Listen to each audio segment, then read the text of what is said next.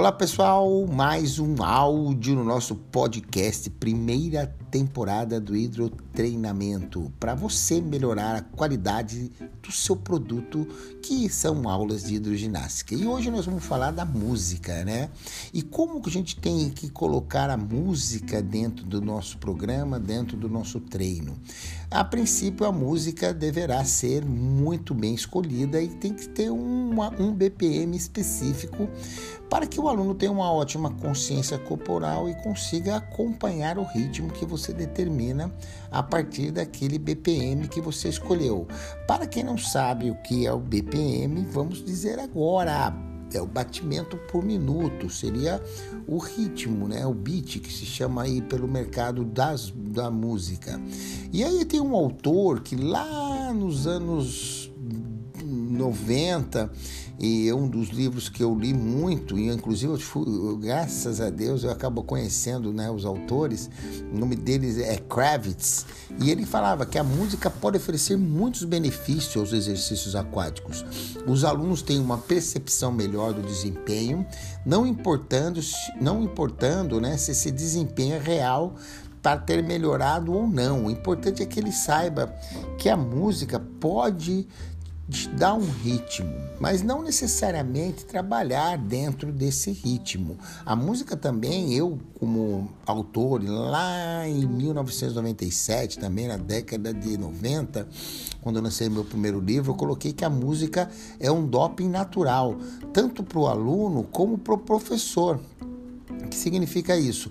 Ele te motiva, ele te estimula. E se você tem um aluno também que tem um, um gosto musical que muitas vezes você coloca, e aí ele vai ficar mais motivado. O importante também, dentro do processo de seleção musical, é que você tem que fazer o aluno entender que, você, que ele está num grupo heterogêneo, que tem algumas músicas que ele não gosta, mas o, o vizinho dele gosta. Então tem que ser eclético, tem que respeitar e o ritmo é o que vai determinar, né? Então a gente coloca que a seleção musical ela é muito importante, pois ela pode influenciar positivamente, né? Associando as situações agradáveis ao exercício. A Aquatic Exercise Association, que é uma associação no qual a, a fundamenta muito sobre os exercícios aquáticos no mundo, ela sugere um BPM para se trabalhar no tempo de água entre 125 a 150 batimentos. É lógico que o 150 pode ficar um pouco mais rápido, podendo entrar até entrar no tempo de terra. Isso a gente vai comentar em um outro áudio, mas se vocês não conhecem, sobe no nosso canal do YouTube Lá nós temos muitos vídeos que mostram todo esse processo do movimento, que é o nosso canal do Nino Aboarrage, tá ok? Tá? O planejamento dos exercícios tem que ser adequado aos batimentos da música. É um fator fundamental para que você tenha um, um, um, um sucesso no seu programa. Todo instrutor deve ter conhecimento suficiente para promover um trabalho equilibrado que desenvolva a resistência e o equilíbrio dessa musculatura, bem como o alinhamento e a boa mecânica do corpo, que seria uma boa postura. E você alinhando o seu corpo, sabendo trabalhar as alavancas e colocando um ritmo onde você consiga movimentar toda a amplitude, todo o arco do movimento dentro dos BPMs, vai ficar muito bom para o seu aluno. O que a gente tem visto muitas vezes é que a música é muito bem utilizada nas coreografias. Alguns profissionais têm muita competência em montar coreografias, mas muitas vezes as, as coreografias são montadas fora da água, não respeitando o ritmo do BPM. E aí o aluno ele não consegue fazer a amplitude que o professor determina no deck da piscina.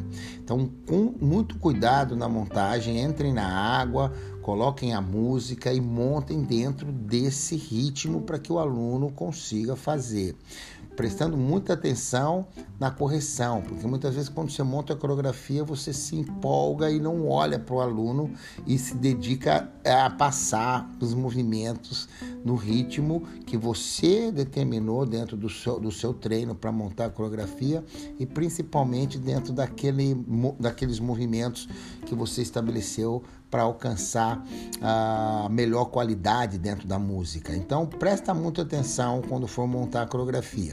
No nosso projeto do treinamento, a coreografia ela não tem um valor de, de, de, de, de destaque quando se for quando se pensa em treinar a força e a potência.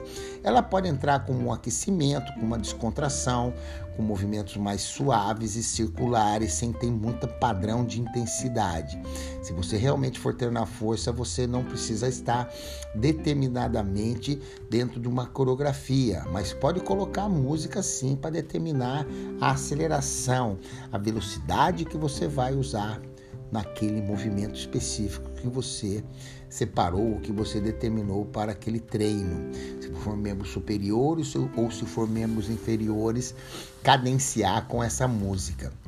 Mas uma coisa é certa: a Associação eh, dos Exercícios Aquáticos, que é a Aquatic Exercise Association, ela deixou claro lá em 2014 no manual que ela lançou que esse equilíbrio na musculatura ele tem que ser muito bem trabalhado, porque nós temos um ambiente que é o um ambiente aquático, que é o ambiente que nos determina a resistência. Então eu posso trabalhar os pares musculares sim, no mesmo movimento, no mesmo ângulo. Quando eu faço, por exemplo, uma flexão e extensão do cotovelo dentro da água, na flexão trabalho o meu bíceps e na extensão eu trabalho o meu tríceps e assim para todos os grupamentos que nós temos, ok?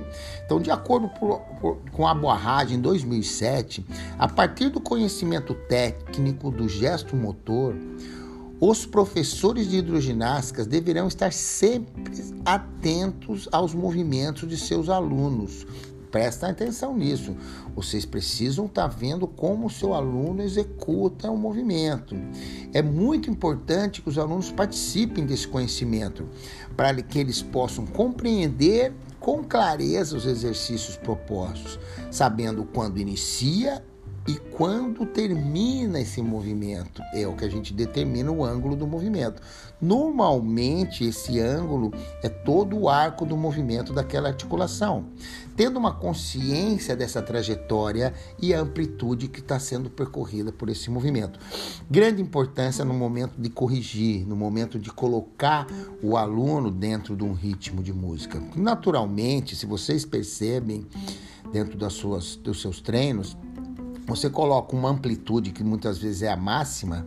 Eu vou dar um exemplo sempre daqui do, do cotovelo, da flexão e extensão. Se você parte da extensão completa para a flexão completa e determina para o aluno que ele tem que fazer aquilo dentro do tempo que você colocou para o exercício e dentro do ritmo da música, chega um momento do treino que ele diminui a amplitude porque ele quer, ele não está mais tendo é, a, a resistência, ele vai diminuindo porque ele não está condicionado para aquilo, ele vai ficando cansado, vai entrando em fadiga, então ele diminui a amplitude. Nesse momento é o momento de você interromper, porque aí ele não está trabalhando o que realmente a trajetória que você determinou, a amplitude que você determinou no início do treino. Então acho que nesse momento é o momento que você tem que eu chamo isso do limiar da força. Você não está mais trabalhando o componente da força e está trabalhando mais a resistência, que também vai diminuir é, a resposta pela amplitude reduzida. E isso nós temos que ter clareza e interromper. Por isso a observação, por isso, nós lançamos um livro em 2007, né, no qual a gente fala aqui muito com relação a isso, que é uma observação pedagógica, onde você tem um tempo específico para observar o seu aluno e a gente sugere que você observe a articulação que está sendo trabalhada para ver se realmente ele está tá utilizando e trabalhando a amplitude completa do movimento que você sugeriu, ok? Eu acredito que ah, com isso que a gente falou, você já pode estar tendo uma ótima é, orientação para iniciar um programa e montar é, os exercícios com relação à música, né? Então, olha, vamos resumir aqui para fechar. O aluno tem que ter uma ótima consciência corporal você tem que saber utilizar a música dentro dessa consciência corporal. Não é só colocar música e sair fazendo exercícios aleatórios que o aluno vai te seguir, porque ele te segue. Né? Mas você não pode se tornar, na verdade, uma marionete do seu aluno, porque ele vai fazer o que ele acha que deve fazer e não o que realmente você determina. Ok? Quero agradecer a todos vocês. Nós nos vemos no próximo episódio. Grande abraço a todos.